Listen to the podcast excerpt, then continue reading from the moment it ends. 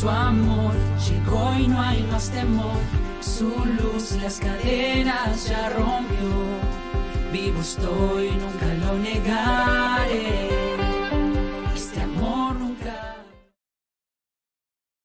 Muy buenos días, mis queridos hermanos. Es un gusto poder estar con ustedes en este tiempo en el que podemos compartir la palabra de nuestro Dios. Es hermoso, hermanos, que estemos en un mismo espíritu, dando la gloria y la honra a nuestro Padre Celestial.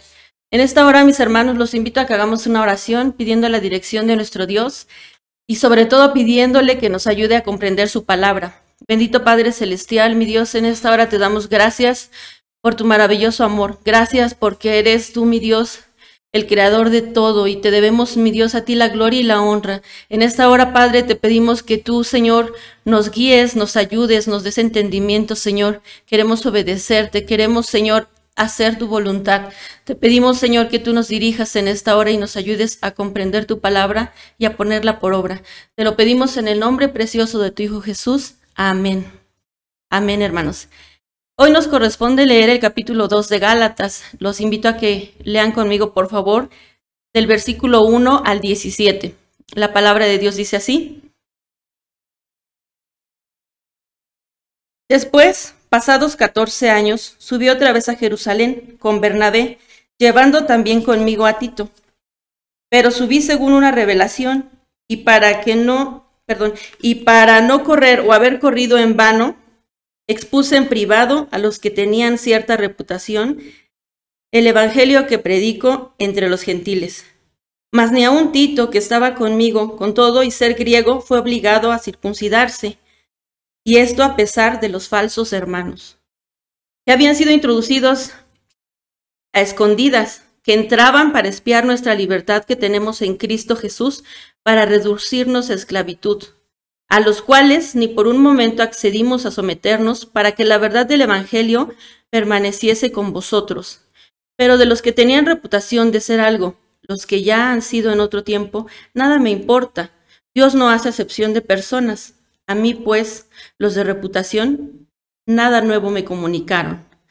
Antes, por el contrario, como vieron que me había sido encomendado el Evangelio de la incircuncisión, como a Pedro el de la circuncisión, pues el que actuó en Pedro para, los, para el apostolado de la circuncisión, actuó también en mí para con los gentiles. Y reconociendo la gracia que me había sido dada, Jacobo, Cefas y Juan, que eran considerados como columnas, nos dieron a mí y a Bernabé la diestra en señal de compañerismo, para que nosotros fuésemos a los gentiles y ellos a la circuncisión. Solamente nos pidieron que nos acordásemos de los pobres, lo cual también procuré con diligencia hacer. Pero cuando Pedro vino a Antioquía, le resistí cara a cara, porque era de condenar, pues antes que viniesen algunos de parte de Jacobo, comía con los gentiles, pero después que vinieron se retraía y se apartaba, porque tenía miedo de los de la circuncisión. Y en su simulación participaban también los otros judíos, de tal manera que aún Bernabé fue también arrastrado por la hipocresía de ellos. Pero cuando vi que no andaban rectamente, conforme a la verdad del Evangelio, dije a Pedro, delante de todos, si tú, siendo judío, vives como los gentiles y no como judío, ¿por qué obligas a los gentiles a judaizar?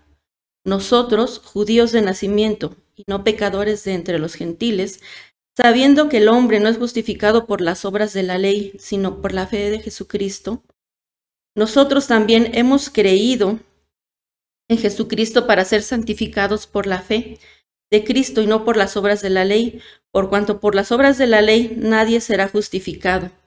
Si buscando ser justificados en Cristo, también nosotros somos hallados pecadores, ¿es por eso Cristo ministro del pecado? En ninguna manera.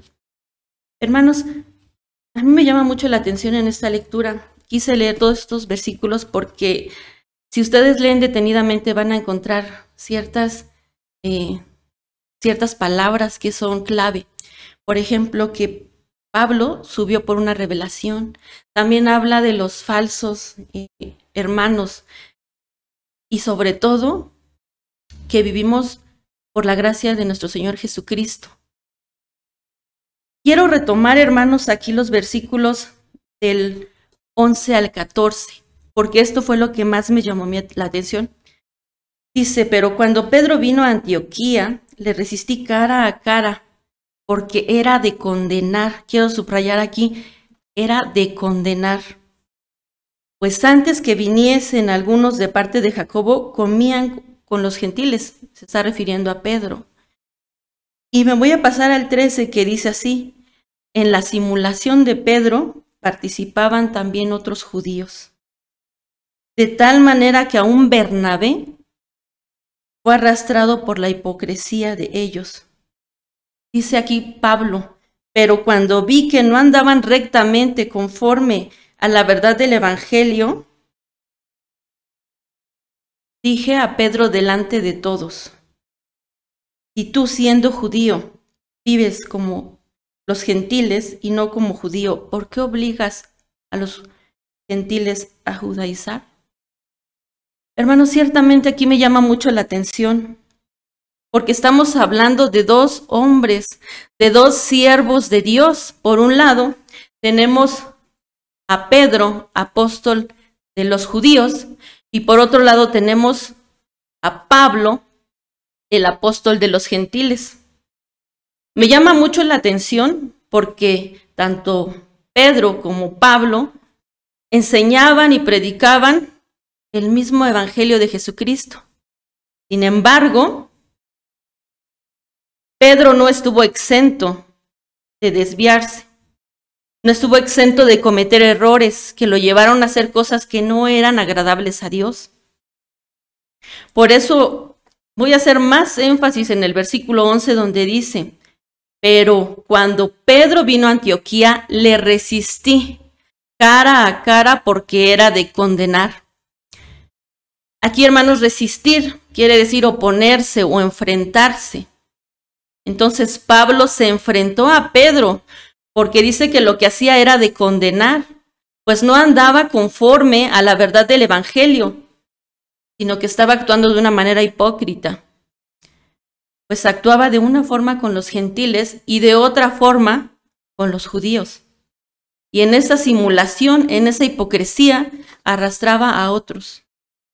Pablo tuvo que corregir a Pedro por amor a él, a Pedro, pero también por amor a todos los que lo rodeaban, pues todos ellos imitaban el comportamiento de Pedro.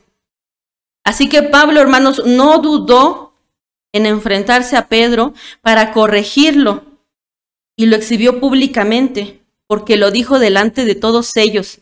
Y esto lo hizo para que todos los que lo rodeaban lo tomaran por escarmiento y dejaran de hacerlo. Aquí, mis hermanos, Pablo reprende a Pedro por el legalismo en cuanto a la comida. Pero podemos citar muchos ejemplos en los que Pablo nos corrige por porque se cometen mucho tipo de pecados. Podríamos hacer una grande lista. Pero vamos a leer, por favor, Primera de Timoteo 5:20. En la palabra de Dios dice así: A los que persisten en pecar, repréndelos delante de todos para que los demás también teman. Esto es algo que Pablo hizo y se lo sugiere también a Timoteo que lo haga por amor a los hermanos. Qué impresionante, ¿verdad? A mí me parece algo tan impresionante este ejemplo, hermanos, que yo no sé cómo lo hubiera tomado. ¿Cómo es tu comportamiento, mi hermano? ¿Tú qué hubieras hecho ante esta situación? ¿Hubieras corregido a Pedro, te hubieras quedado callado por temor a lo que dice el hombre? Pongamos atención, hermanos, en Primera de Corintios 8:13. Dice la palabra de Dios así, por lo cual, si la comida le es a mi hermano ocasión de caer, no comeré carne jamás para no poner tropiezo a mi hermano. ¿Cuántos de nosotros pensamos en nuestro comportamiento y en nuestros actos ¿Cuántos pensamos que esto es tropiezo para los que nos rodean? ¿Alguna vez te has puesto a pensar en que tu actitud puede ser de tropiezo para el que te está viendo? Tanto para los que ya hemos aceptado a Jesucristo como nuestro Salvador, como para aquellos que aún no le conocen. Muchas veces es por nuestra culpa que ya no quieren saber nada de la palabra de Dios, porque ven nuestro mal testimonio.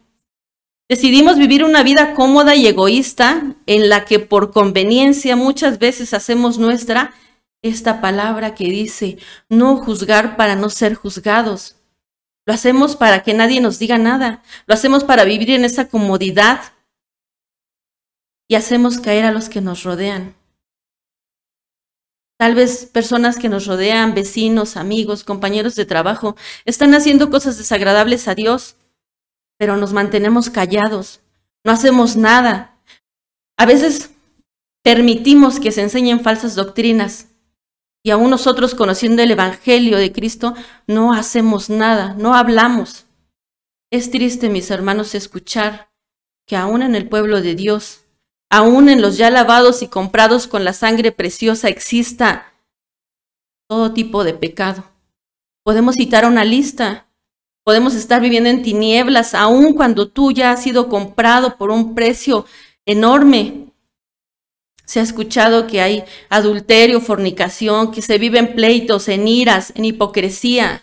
A veces seguimos modas vanas que seguir la palabra de Dios.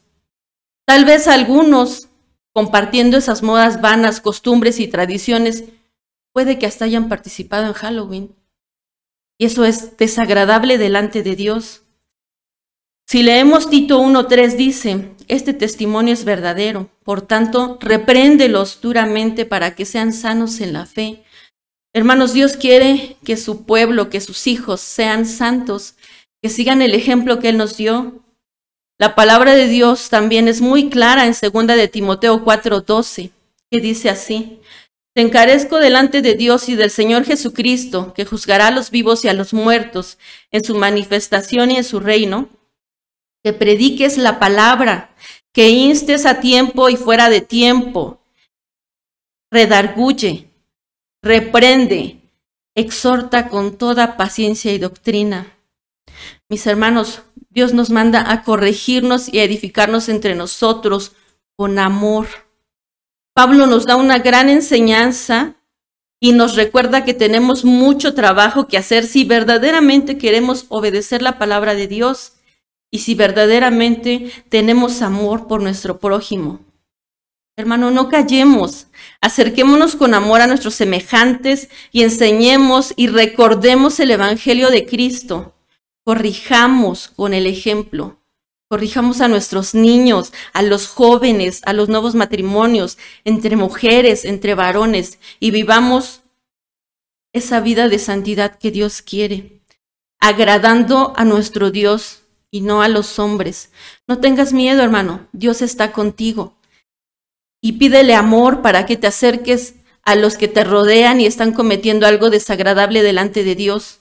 Por amor, hermano, corrige. Por amor, exhorta. Les invito a mis hermanos a que hagamos una oración pidiendo a nuestro Dios que nos ayude, que nos dé dirección para corregir, si es necesario, hermanos, pero también para aceptar la corrección. Vamos a orar, hermanos. Bendito seas, Padre Santo. Gracias te damos en esta hora por la palabra que tú nos das. Yo te suplico, Señor, que tú nos guíes a todo entendimiento. Que si alguno de nosotros, Señor, está actuando de una manera incorrecta delante de tus ojos, seas tú, Señor, el que nos hable, el que nos corrija, Señor.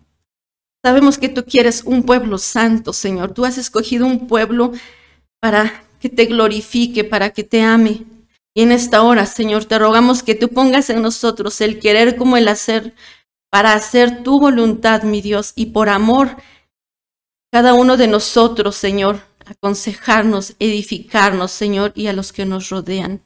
A ti sea la gloria y la honra por los siglos, Padre, en el nombre de Cristo Jesús. Amén.